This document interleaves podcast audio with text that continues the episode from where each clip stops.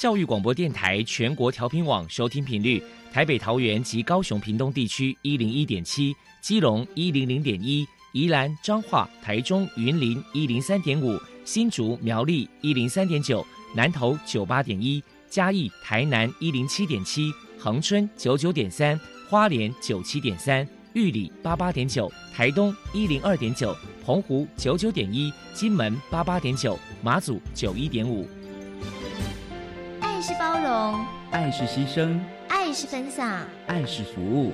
因为爱，特殊教育充满了无限的可能。用爱关怀身心障碍同学的未来，用心倾听资赋优异子女的心声。欢迎老师、家长、同学们，大家一起加入特别的爱这个大家庭。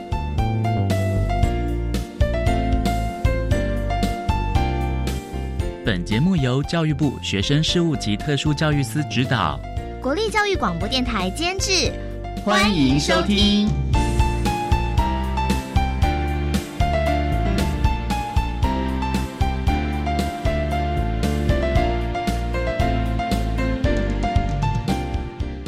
因为爱，我们在空中相会。欢迎您再度收听《特别的爱》，我是小莹。这个节目在每个星期六和星期天的十六点零五分到十七点播出。今天节目将为您探讨有关于情绪行为障碍的相关资讯。首先，在“爱的小百科”单元里头，波波将为您安排超级发电机单元，为您邀请桃园市康复之友协会的救福员。张秋素兰女士为大家分享桃园市康复之友协会的相关服务，提供大家可以做参考。另外，今天的主题专访为您安排的是《爱的随身听》，为您邀请社团法人台湾赤子心过动症协会总会的常务理事。何美华和常务理事为大家分享，一起学习面对谈情绪行为障碍子女教养的观念以及亲师沟通的策略，提供大家可以做个参考。节目最后为你安排的是爱的加油站，为你邀请获得一百一十一年教育部优良特殊教育人员荣耀的新北市立江翠国民小学普通班的李广琪老师，为大家加油打气喽！好，那么开始为您进行今天。特别的爱第一部分由波波为大家安排超级发电机单元。超级发电机，亲爱的家长朋友，您知道有哪些地方可以整合孩子该享有的权利与资源吗？不论你在哪里，快到发电机的保护网里。特殊教育往往相连，紧紧照顾你，一同关心身心障碍孩子的成长。Hello，大家好，我是 Bobo。今天的超级发电机，我们特别邀请到桃园市康复之友协会的总干事林念锦女士来跟大家介绍一下协会的相关服务。首先，我们先请您来介绍一下桃园市康复之友协会成立的背景跟目的是什么呢？本会哈成立于民国七十六年的四月十七号，当时是结合了精神病友家属，还有热心社会人士及精神科的专业人员而成立的。那我们的目的是在推展心理卫生工作及增进社会福利为主要。好，那再来可能要不要请您来跟大家谈谈，就是说协会这里的服务对象啊，有哪些条件，还有服务的项目有包含哪一些呢？我们的服务对象早期最主要是以精神病友第四类为主，近期来是因为我们有办理专业汽车美容职业训练班的因素，所以服务扩大到领有第一类的身心障碍证明的朋友，都是我们的服务对象。那我们的服务内容。主要有日间型的复健训练、自立生活训练、支持性的就业服务、职业训练班、身心障碍者家庭支持服务、精神疾病的卫教宣导、精神障碍者体能训练和休闲活动，还有指导教育学员妥善运用金钱的观念及储蓄的好习惯。等于这个服务的项目也是相当的多元哟。好，那再来可能想请教一下您，就是说，呃，要不要请您来跟大家来介绍一下协会这边在过去有没有举办一些活动与人们互动交流呢？哦，我们的活动其实还蛮多的，最主要是从我们张武医师担任理事长之后，积极的办理各项的活动，促进身心障碍朋友社会融合的机会。每年在桃园区的永顺国小举办的桃园市心心智障碍综合性的运动大会，是大型运动会办理已经有十五年了。然后疫情前哈，最多的参与人数大概在五百多人，疫情期间的话才降到三百五到四百间。那第二个，我们从一百零七年开始，就在桃园市立的综合体育馆田径场办理的桃园市的康复之友马拉松接力赛。那参与的人数都在两百两百二十人到三百人之间。另外一个就是社区乐活课程附件服务计划，这一期维持三个月，课程全程是免费的。十分鼓励我们的学员来参与，然后再过来的话，每年也也会在举办桃园市的虎头山三圣宫参访践行及身心障碍者前愈保障法宣导活动。然后第五个的话就是身心障碍者的激发潜能自我成长营跟会员大会。第六个的话，我们是身心障碍者。家庭支持服务是针对精神病友的家照者的家邻家的课程。第七个的话，大概都是办理精神疾病卫教宣导啊，通常课程。等于是这个举办的活动也是蛮丰富的，对。好，那再来可能想请教您一下，就是说，不晓得协会这边在新的一年呢当中有什么样的新计划呢？呃，我们会配合国家的政策，哈，社会安全网，我们将成立精神障碍者的会所，这个是让精神病友参与社会，从互助的参与模式中。发掘会员更多的潜能跟能力，让每个会员因为付出而获得信心、成就与满足，也找到适合自己的位置。那第二项的话，我们也想要推展的是精神病友多元社区生活方案，只要是提升精神病友跟家属的社会支持服务量能，然后有利于精神病友稳定生活在社区之中。好，那再来可能想请教一下您，就是说，嗯，有些家里面有这个精神障碍的孩子，针对这样的孩子，到底身为家长在教养上到底该注意哪些事情呢？第一个，请接受孩子有精神障碍的事实；第二个，请接纳他一样是你的心肝宝贝；第三个，请带去就医并听从医嘱，绝不要断药；第四个，请给予支持跟陪伴。家属永远都是最佳的良药。这部分的话，请各位家长尽量去关怀。对，因为这个很多的这种真的是需要去理解，要同理他们，对不对？是的。嗯哼。好，那再来可能想请您要不要破除一下一般大众可能对于精神障碍的朋友有哪些错误观念呢？其实现在医学非常的进步哈，只要听从医嘱啊，不要断药，其实。可以像正常人一样的生活、工作、社会参与。其实精神障碍的朋友并不是扰乱社会秩序的人。对，这个是我要比较重申的。嗯嗯，而且现在社会当中有很多人对于精神障碍的朋友可能有一些污名化了，这个部分好像也是需要我们大家去给他澄清的，对不对？是是。好，那最后呢，不晓得说您这边可能还有什么样的话想要传达呢？第一个哈，患有精神障碍的朋友，只是因为他的脑的内分泌失调，只要好好的用药啊，不要断药哈，是可以正常生活的。然后第二个的话哈，请记得家属永远都是一颗最佳的良药。然后第三个就是，请大家记得，我们本协会有提供多元服务，其中身心障碍者职业训练班培育。身心障碍朋友学习哈专业的汽车美容的工作技能，欢迎持有手册并对这个行业有兴趣的朋友可以报名来参加哦。那如果报名参加，不跟大家讲一下协会的联系方式呢？我们的联系方式的话是电话是零三四六二七九二零，还有零三四六二七九三三。另外的话就是我们协会的信箱 C A 十九。小老鼠 ms 三十四点 hinet 点 net，好，都可以透过这些管道来跟你们联系，这样子。非常谢谢桃园县康复之友协会的总干事林念锦女士接受我们的访问。现在我们就把节目现场交还给主持人小莹。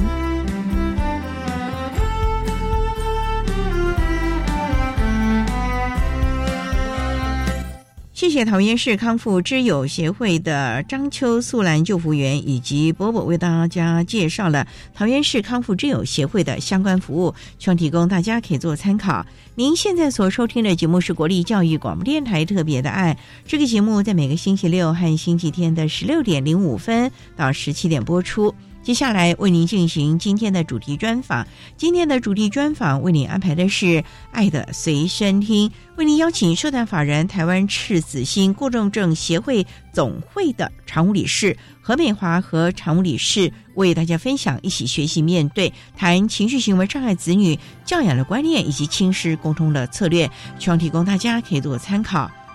好，那么开始为您进行今天特别的爱的主题专访，《爱的随身听》。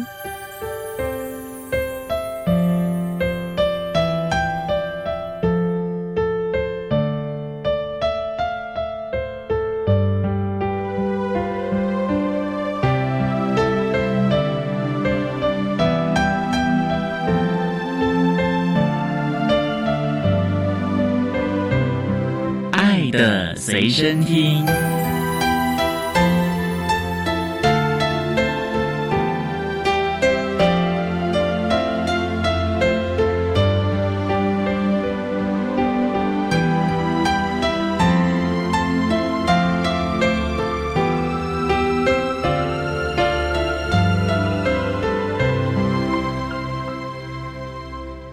大家邀请社团法人台湾赤子心过正症协会总会的常务理事何美华和常务理事，常务理事您好，主持人好。各位听众，大家好！今天啊，特别邀请和常务理事为大家分享，一起学习面对谈情绪行为障碍子女教养的观念以及亲师沟通的策略。那我们刚才要介绍常务理事，您是台湾赤子心过重症协会总会啊？请问这是一个什么样的协会呢？而且叫赤子心，跟小朋友有关吗？因为过动症的孩子就是有一颗赤子之心。因为他的反应是很直接的，就是因为他不会三思而后行。可是这也是他可爱的地方，所以当时成立这个协会的时候，就是以赤子心这个名字。那协会大概成立多久了？九十四年到现在，那也十多年喽。对，家长大家一起成立的。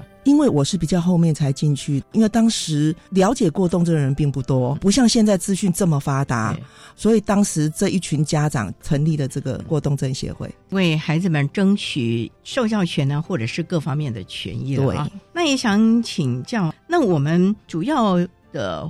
活动或者是服务的内容大概是包括哪些？不是光摆在这里。既然倡议了，那可是家长们呢，也是想从各个面向为孩子们多找些资源，多提供一些资源给家长吧。我们业务有很多，不同年度会有一些不同的重点。可是我要讲的是，我最亲身第一线碰到的一个，就是在教育。你要在我们正常的学校的体制内，帮我们的小孩子争取倡议，或者是。做亲师沟通的这一块，还有很重要的一点是，很多家长都会经过一些血泪斑斑的过程。有一句话，他说：“过动症孩子的父母刮胡，可能是指母亲是很容易忧郁的。”也就是说，过动症的孩子在你一开始接触的时候，因为他有很多的情绪行为问题，会带来很多的烦恼。你有几个小孩呢？我两个小孩是有孩子有过动症吗？我两个小孩都有过动症，有学习障碍，一位还有一点点自闭症的光环，就是稍微比较固着，可是还不能算是。那您当初怎么发觉孩子有这样的情形呢？其实小时候，尤其是老大，因为我两个小孩差七岁，老大因为没有别的比较，不知道。可是我记得我当时看一本书，第一句话他就讲说，过动症的孩子就是磨娘精，就是他不好带，因为他会有比较多的情绪表现或者是行为，例如说很多过动症的孩子睡眠会比较不好。我记得我曾经九点钟陪，就是想说你很早就开始唱催眠曲啊，对啊，怎么讲床边故事啊，哄到晚上一点钟，他还是精神旺盛，满床打滚。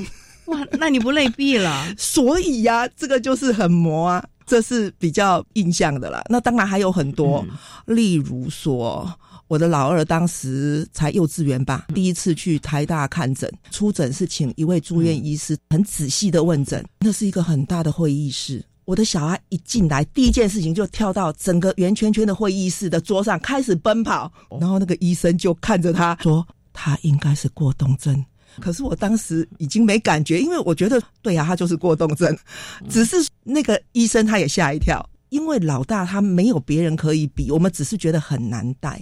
所以啊，还是要有一些的经验或者是相关的资讯来提供了。好，那我们稍待啊，再请社团法人台湾赤子心过动症协会总会的常务理事何美华何理事呢，再为大家分享他对两个孩子的一些教养以及所提供的资讯喽。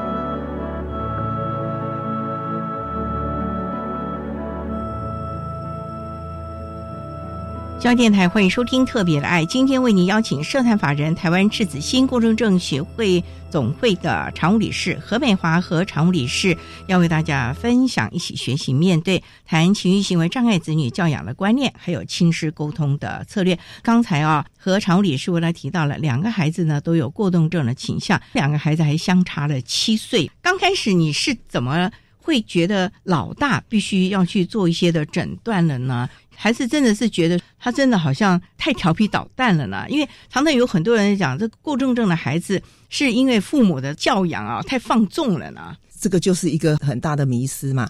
可是我当时应该说很幸运，因为我的老大今年已经三十岁，老二二十三岁，已经刚好当兵回来了。当时那个时代真的知道的不多，我正对我的孩子感到困惑的时候，刚好有一个叫中华民国过动症协会写了《过动儿父母手册》，何善心老师哦他翻译的书，因为他自己有个过动儿的小孩，非常感谢他当时建立的这个协会。可是很可惜，这个协会在几年之后他也消失了。还好后来又有赤子心，当时我有去加入，听他们讲的时候，说实在还是很懵懂。为什么？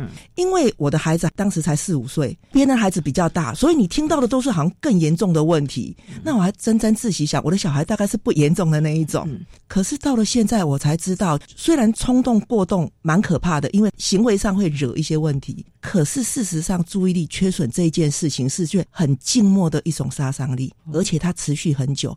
也就是我们常常会听人家讲说，过动儿哈、长大就好了。其实好了是指外在，你看他那个冲动过动的那一块比较不见了，因为他社会化了，他成熟一点了。可是注意力缺损这一块，可能一辈子都会影响他。会怎么样呢？不能专心，是不是？，对，因为如果你在班上你没有惹是生非，你只是自己，就是你的魂飞走了啊，是你飞走了，你腾云驾雾去了，再回来，对老师来讲，他不会那么困扰，因为你没有妨碍他的秩序嘛。可是事实上，你有没有想过，这个小孩如果他从很小的时候注意力缺损，他可能因为聪明，或许在低年级的时候，老师讲十句，他只听到三句，举一反三，他还有九十分。可是到了中年级、高年级、国中，是你懂了，你还要反复练习的，他就渐渐就会呈现出来。例如说，你每天都纳掉一点，有的家长会说：“哎呀，我们都不在乎他的功课啦。”就是说，我们不是那么在乎分数，不是说不在乎功课。可是问题是，当他到了高年级或国中，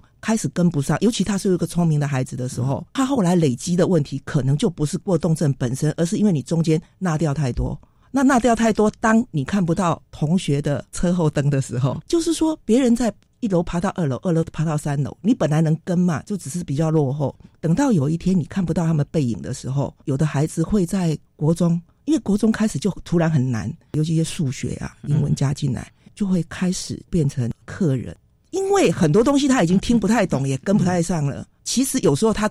可能不是学障，看起来像学障，因为他就是显得功课不好啊什么的。所以这些啊，可能都是我们的家长或者是老师啊，在平常的时候要去多多的关注了。虽然说我们不注重分数，可是孩子在该学习的过程当中，该有的知识、该有的能力，还是必须帮他建构起来，否则将来长长的一生，他还是要面对主流社会的。好，那我们稍待要再请社团法人台湾赤子心过动症协会总会的常务理事何美华和常务理事，再为大家分享情绪行为障碍子女教养的观念，还有亲子沟通的策略喽。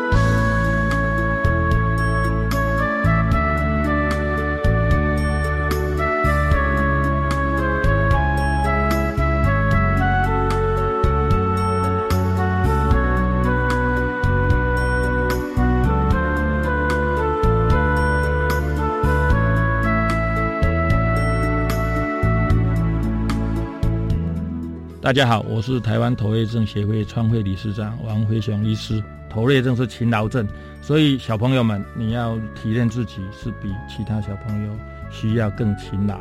三个目标给你们，就是要勤劳读书、勤劳运动，然后勤劳参加学校啊，或者是家里的活动，包括要做家事啦。现在小朋友都不做家事，这是一个很大的问题。通常老师们都文质彬彬的啦，那我都希望老师们哦，班上有这样的小朋友的话，你就要稍微改变一下。你要当动物园的园长啊，就是要把这些小朋友尽量的去动，不要说下课几分钟也不让他们去操场，不让他们出去活动活动，说什么操场比较危险啊，不要出去啦，甚至还要增加更多的时间让他们运动。那家长们也一样，要有比较弹性的脑袋瓜，不要就是生血生血这种小朋友不运动他就静不下来念书啊，你要让他先运动。才才能够静下来念书，甚至把念书跟运动合并在一起。譬如说，一边跑跑步机，一边背英文单词。其实，这样的效果对头瑞尔来讲的话，比你逼着他坐在桌子前面的椅子上，他根本就坐不住了。效果有时候会更好。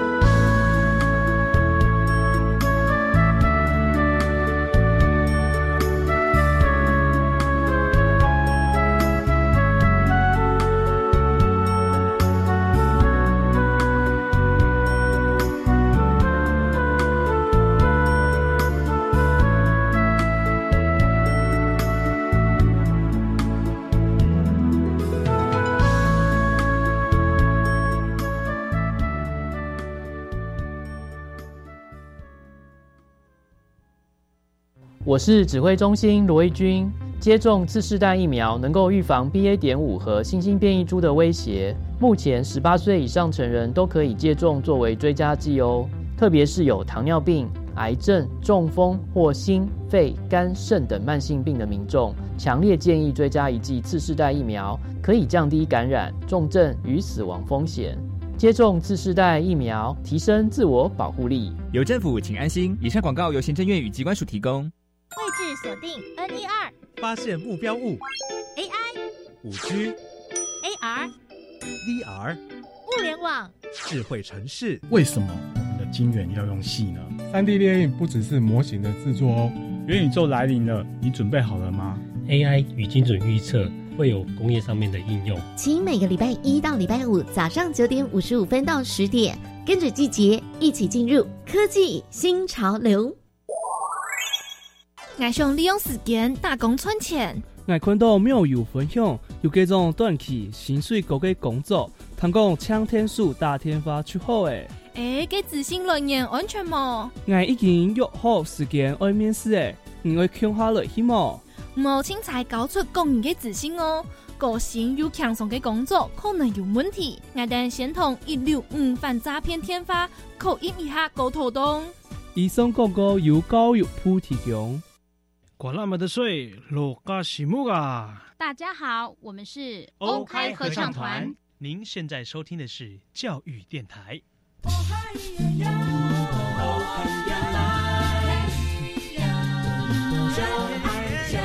台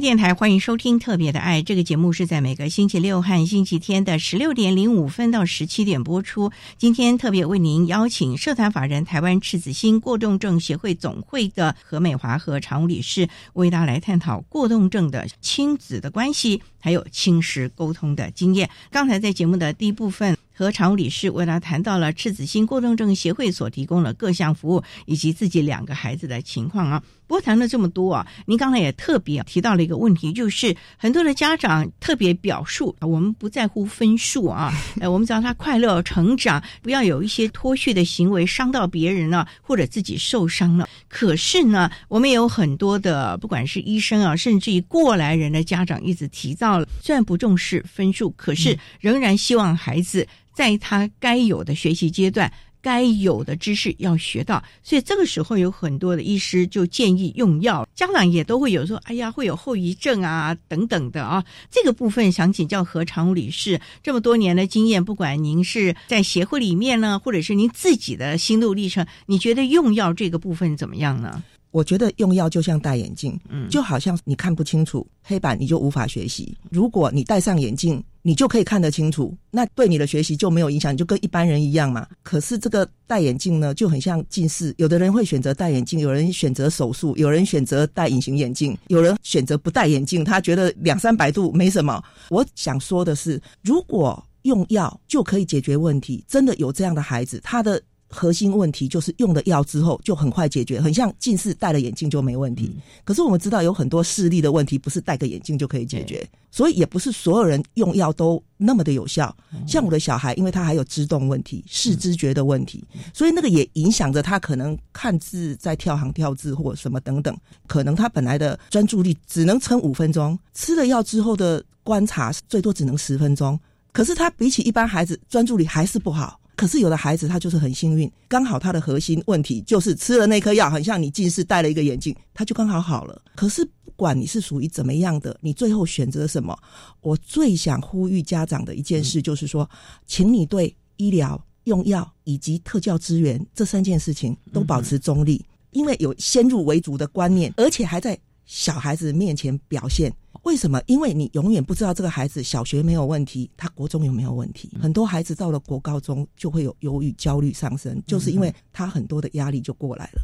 所以你即使是对这个用药，你可能有你的意见，就医你也有意见，你对特教资源也有你的看法。可是你尽量保持中立，因为你你不知道你的孩子在哪一个阶段需要，不要让孩子先入为主了，对，影响了孩子。因为孩子其实就是一张白纸。当家长给了他这个观念之后，他可能心里有了一些的想法，可能在老师或者是医生给他用药的时候，他就会有排斥感，这反而不是一件好事了。对，可是有的人他也可以这辈子不用药而没有什么问题呀。可是你就不知道他到了国高中有没有因为其他的原因，他真的需要这些资源的时候，就因为前面先入为主的关系，他就排斥，真的就不知道可以拿什么帮他。那如果这些啊，我们都先排除的话，有很多人就说过动症的孩子他的情绪可能没有办法掌控，所以我们是不是在很小的时候就要帮助孩子培养出来情绪舒压的方法，或者是？怎么样让自己的情绪能够暂时的舒缓？有一个比较好的一个行为的模式啊，来处理他的情绪，不要动不动就可能伤人、自伤啊，或者是要用暴怒情绪的字眼。他是不是可以先安静一下，或者用一个比较平和的方法？这个是不是要从小家长和老师就要一起努力，帮他建构这个常规了呢？或者是这样的一个能力的呢？当然是，可是问题是过动儿不是每一个过动儿他都是情绪，而且也不是每一个的情绪都一定有行为问题。这个跟教养以及他严重度以及他刚好是哪一种的过动症哦，他在特教里面是有两个障别，一个叫学习障碍，只是他的注意影响了他的听说读写算；另外一个叫情绪行为障碍，就是次子性在做的这一块，这一块就是属于那种过动冲动比较多的，他也。不是一定就是个坏孩子，可是因为他的过动冲动，使得他的行为看起来好像不合法规，以致他就会在学校这种希望有一个统一规范的地方，就会产生很多冲突。所以这个时候，可能真的就是要帮他建构一些怎么处理情绪的方法喽。除了情绪之外，行为什么都很重要。帮助过动儿有三个很重要的，一个就是医疗嘛，还有。用药，然后另外一个就是行为规范，就是行为训练，就是你可能要对他的行为有一些观察，再去想出什么策略来协助他去改变。然后另外一个很重要的就是亲师的教育，就是说做父母的你一定要先理解过动儿是怎么了。如果你根本不知道他为什么这样，你就不知道该用什么样正确的态度去对待他。如果你没有用正确的态度对待他，就很难帮助他。所以这个部分还是要先了解自己的孩子，所以家长可能要多一点心力去关注孩子。虽然可能因为家庭生活啊、经济啊，或者是就像您一开始讲的磨娘精磨的精疲力竭了啊，可是可能还是要抽出点时间吧。这时候应该就是重质不重量了吧？我觉得。现在的家长非常的幸运，因为我当时我记得啦，二十几年前哦，当时不像现在的智慧型手机这么方便，也没有电脑这么方便，网络这么发达。当时呢，常常是在听那个已经过去式的，就是今天看到报纸说，昨天有一场过动儿的演讲讲座，真是太圆满了，太成功，太成功，已经过去了。我今天我看到，我已经来不及了。那现在我各机构。我们政府、我们的教育机构、我们的各种协会有非常多的讲座，关于亲子的、对于老师的、对于家长的，其实最快就是讲座，然后看书，还有网络搜寻。只是说网络搜寻，你也要去搜寻到正确的啦，因为它太繁杂了。有时候搞不好就是卖那个健康食品的，他也插一卡，然后他给你的资讯可能就会比较偏向某一个部分。对对。所以这部分可能家长还是要多点判断力了。好，那我们稍待要再请社团法人台湾赤子心孤独症协会总会的何美华常务理事，再为大家分享情绪行为障碍子女教养的观念，还有亲实沟通的策略喽。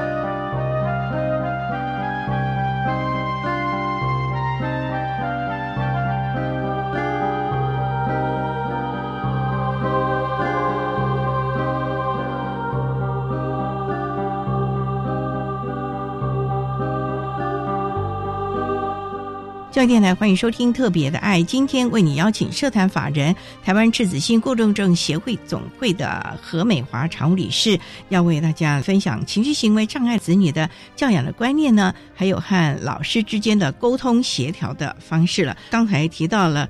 孩子们呢有三大面向：医疗的面向啦，学习的面向，情绪掌控的面向，这都是非常重要的。可不可以为大家来分享您和两个孩子的互动的经验？因为老大大概四五岁的时候，您就有一点点的警觉了。后来慢慢慢慢的，总是有一些的资讯。这两个孩子像他七岁，一个已经上国一了，一个可能还在幼儿园。你是怎么跟他们互动的呢？我觉得很重要，就是陪伴。而且我觉得过动儿的父母，除了正确的陪伴之外，很重要的一点就是你必须沉得住气。因为过动儿的进步，你做了很多的事，他可能是很久以后你回头看，他有改变。例如说啦，有的人已经用药了。已经穷尽很多的策略，想尽办法了。那有时候呢，这个孩子他可能一天本来是犯十次错，他已经自己很克制了，很努力了，变成可能犯五次错。可是对于有些人来讲，他会说还不是又犯错，还不是又犯规，就是没有看到他很努力进步的部分。那我是觉得做父母的很重要的就是陪伴。为什么？因为走在这条路上的父母通常是很焦虑的。因为你不知道这个路会通往哪里，很多人会看到我跟不上怎么办？我小孩书念的不好怎么办？就会联想到以后考不好怎么办？就会联想到以后的人生会不会很糟糕怎么办？像我们每天在接咨询电话，很多家长都是很焦虑的。那你自己在面对你孩子，你有孩子功课跟不上，老师每次打电话来，或者是跟你联络，就说孩子今天在学校又跟同学怎么样了，或者是又跟老师怎么样？你自己当时面对这样的情形的时候，你自己是怎么去调试的？说实在哈。每一个特教生的家长应该都碰过一些痛苦的事情，跟你碰到什么老师也很重要。像我小的，因为差七岁嘛，我老大一路上是没有特殊教育的资源。小的呢，是因为老大的经验，很小的时候幼稚园就已经开始就医了，国小一年级、二年级特教资源就介入了，所以一路上呢，小的就顺利很多，身心也。应该是比较没有受到摧残的啦。我记得他小时候有一次，就是因为被一个比较老派的老师，因为他是属于那种拿个藤条，然后就啪就吓你的那种。我那个小孩就是刚好属于很容易受惊吓的，他很容易就情绪激动了，然后他就很害怕，他在旁边啪，他就马上去推他，然后老师就说这个过动的小孩是暴力啊。我记得我到学校泪流满面，一条丝巾大概是从头一直擦到尾，都可以拧出水来了。我觉得我后来回头看，我做的最对的一件事，应该就是我很耐心的陪伴。这个陪伴包括我看很多书，听很多课。我以前是一个很内向的人，就是老师如果要问问题，我即使有问题我都不敢举手的那种人。结果为了我的小孩，我还特别开始在我自己的说故事团里面，在我自己自工团里面开始去宣导什么叫过动儿。我希望天底下的人都知道什么叫过动儿，能理解他们，不要误解他们。因为其实过动儿本身过动并没有那么伤害他，最伤害他的是因为被误解。甚至他有时候被误解到后来，他自己都误解自己，以为自己就是不好。那你怎么陪伴他？例如像那次那件事情呢？他的心里一定受了伤了。我觉得有时候你要借助一些专业人员的话，我就告诉了精神科医师，就掉着眼泪的告诉他这件事。他说。他就防卫啊，有什么不对吗？我的感觉就是怎么办？很像惹了一个很大的事件这样。没错，你只要想对啊，因为他啪，所以他就防卫啊。其实好像就没有什么，一句话我心里就放下来了。还有我在学校里，我不是为了孩子，可是我做的事情也帮助到他。我就在故事团啊、志工团啊、家长会啊，我什么都参与。我除了帮助自己的孩子，还帮助其他这样子的孩子，可是比较弱势的，可能他没有家长可以带的，所以我等于也是去帮助学校。所以学校也非常喜欢这样子的家长，替他们解决问题。我的小孩子又是属于个性上，他可能因为从小被比较有爱的环境成长的，所以他也没有那么多太非法的行为，以致他人缘还不错。一路上，当你走了很远之后，再回头看，你就会发现以前那些风风雨雨，就是我们很想送给家长一句话，就是工程进行中，请耐心等候。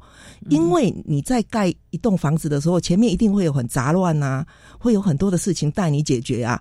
那真的，你走在那条路上的时候，你真的是觉得很辛苦。可是，一旦到最后好完工了，你看就是这么灿烂烂的一栋大楼或什么，其实。我们这一些家长团体的家长哦，我们当时只要是互相扶持在里面，很认真在这一件事情做的人，几乎后来大概都是欢笑收割了。重点就是你有没有对的方法陪着孩子一块的成长，面对他这可能满路荆棘，比别人啊这个辛苦太多的这个路啊，可是你陪着他一路走过来。终于可以丰收了啊！陪伴永远是最重要的一件事情，而如何温柔的陪伴、同理心，我觉得这是家长可能最重要的一个概念了。好，那我们稍后再请社团法人台湾智子心共正症协会总会的何美华常务理事，再为大家分享他的亲子教养观念以及亲师沟通的技巧喽。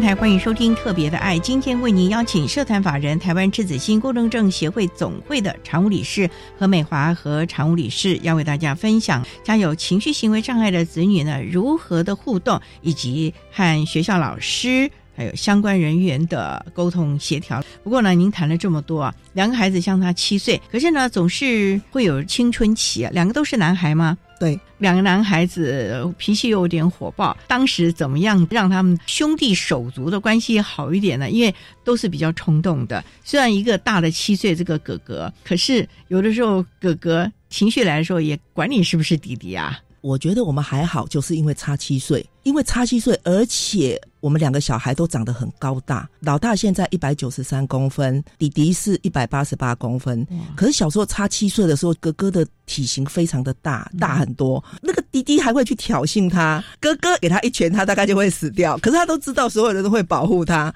可是还好，我觉得可能有爱的环境真的很重要。我的小孩可能有很多的情绪，可是他那个情绪大概是对内的，比较不是对外的。甚至我们以前一直教他，因为他实在长得太。高大了，所以就很担心别人挑衅你，可能没什么，可是你只要给他一拳，可能你就会有很大的问题。一推可能是问题了。所以我的老大一直到他国小毕业，我才知道一件事。听说他下课的时候会有同学，他们是觉得好玩。嗯，我的小孩刚开始觉得好玩，可是后来会 有点想翻脸，嗯就是因为他们会一直打他，因为他长得太高大了嘛，就好像打他很好玩。还好老大，我们当时是真的比较不懂得怎么帮助他，所以他到了国高中其实是有一点焦虑了。所以小的呢，我们在很小就介入，我们至少不让一些事情，就是说我们已经有比较好的方法去协助他，而且知道他会遇到什么事情。所以小的应该要谢谢哥哥的这些经验，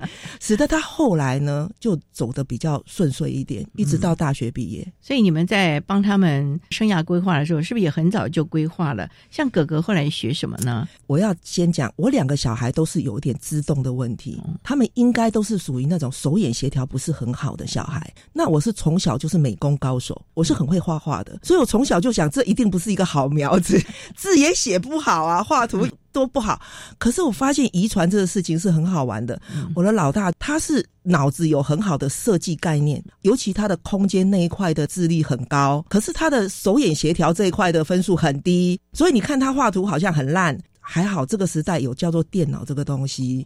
他小时候为了写字，他曾经在高中宁可被退学，他也没办法抄写上课的笔记，因为那也是一个分数嘛。他觉得要叫他这样直接抄写，他宁可被退学，他也做不到。后来老师就改变一个方法，就让他用打字或什么去写他的读书心得来取代这个分数。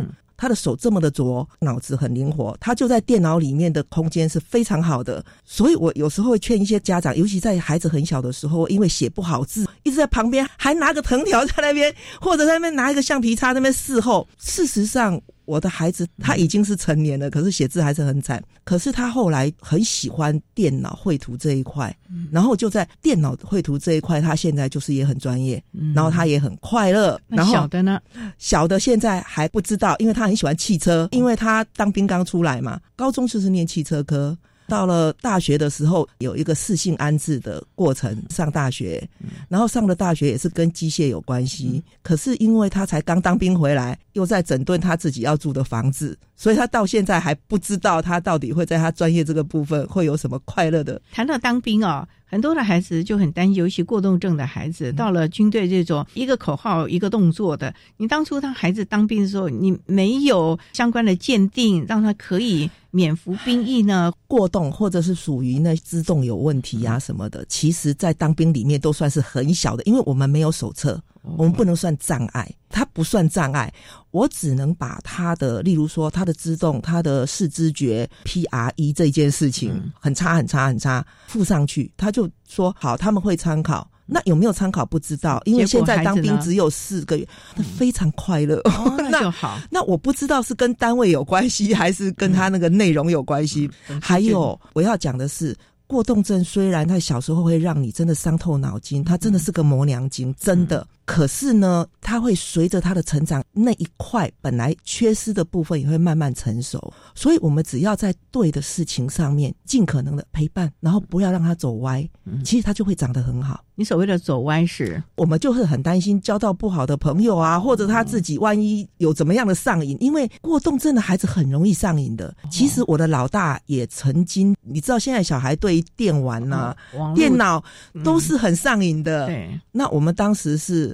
你只要学会你能学的，就是你的功课已经完成了，你今天该做的事情都做完了之后，没有限制的。哦、啊，你几点钟一定要睡觉，就让他打。那你如果想多打，你就得更快的完成你的你的功课啊，把它做得更好一点。可是，一直到现在，他却依靠电脑在生活，所以我是觉得你可以限制他，可是不要完全杜绝他。因为现在的孩子已经不可能离开电脑，而且现在我们的手机或什么已经是变成一个很好帮助他学习的工具了。网络啊，可以载舟也可以覆舟了。不过重点就是家长怎么陪伴，当然学校的老师这一块也是很重要的，如何教导孩子正确的学习的方式技巧。嗯、总之呢，亲师合作是非常重要的。这一路行来很辛苦，不过现在应该可以算是丰收了吧？应该很开心了吧？啊，不敢讲说是丰收，可是至少现在是心平气和。两个孩子跟你住一起吗？住一起，而且还蛮贴心的。小的还很喜欢煮饭给我吃，这样子。哇，好开心哦！所以其实呢，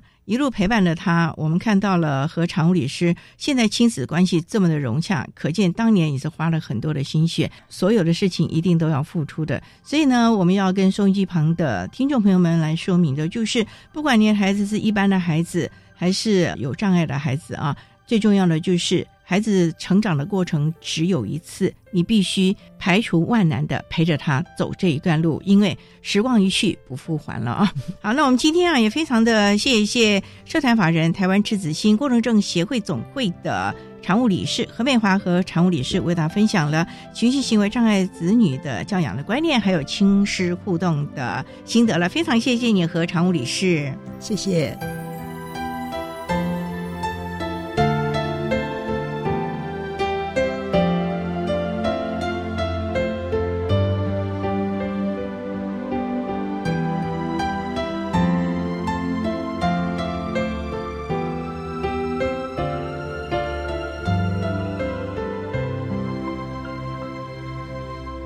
谢谢社团法人台湾赤子心过动症协会总会的常务理事何美华和常务理事为大家分享了情绪行为障碍子女教养的观念，还有亲师沟通的策略，提供大家可以做参考。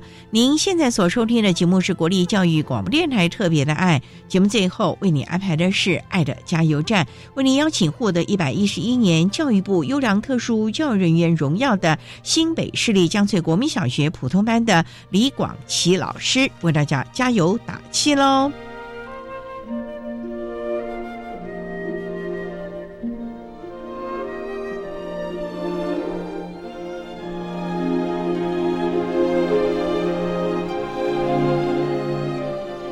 爱的加油站。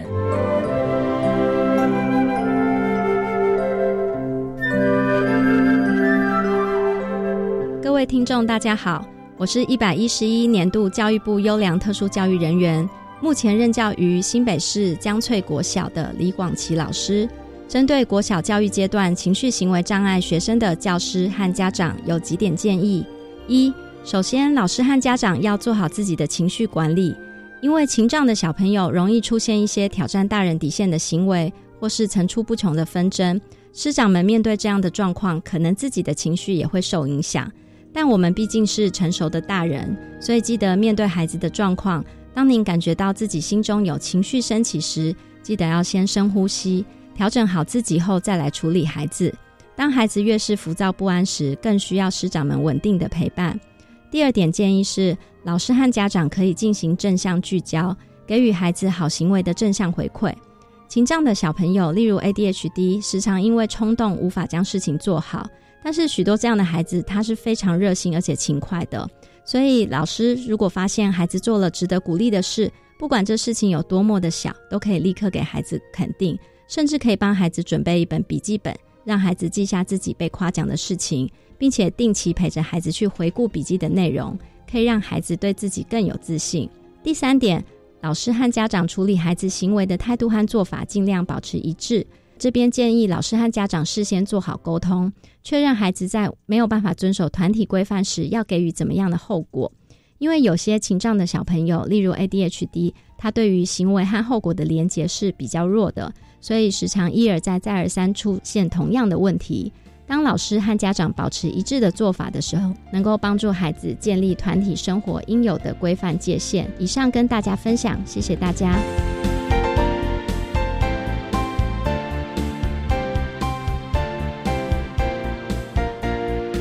今天节目就为您进行到这，感谢您的收听。在明天节目中，为你邀请获得一百一十一年教育部优良特殊教育人员荣耀的新北市立江翠国民小学普通班的李广庆老师，为大家分享情绪多云偶阵雨谈国小教育阶段情绪行为障碍学生教学以及辅导的策略，提供大家可以做参考。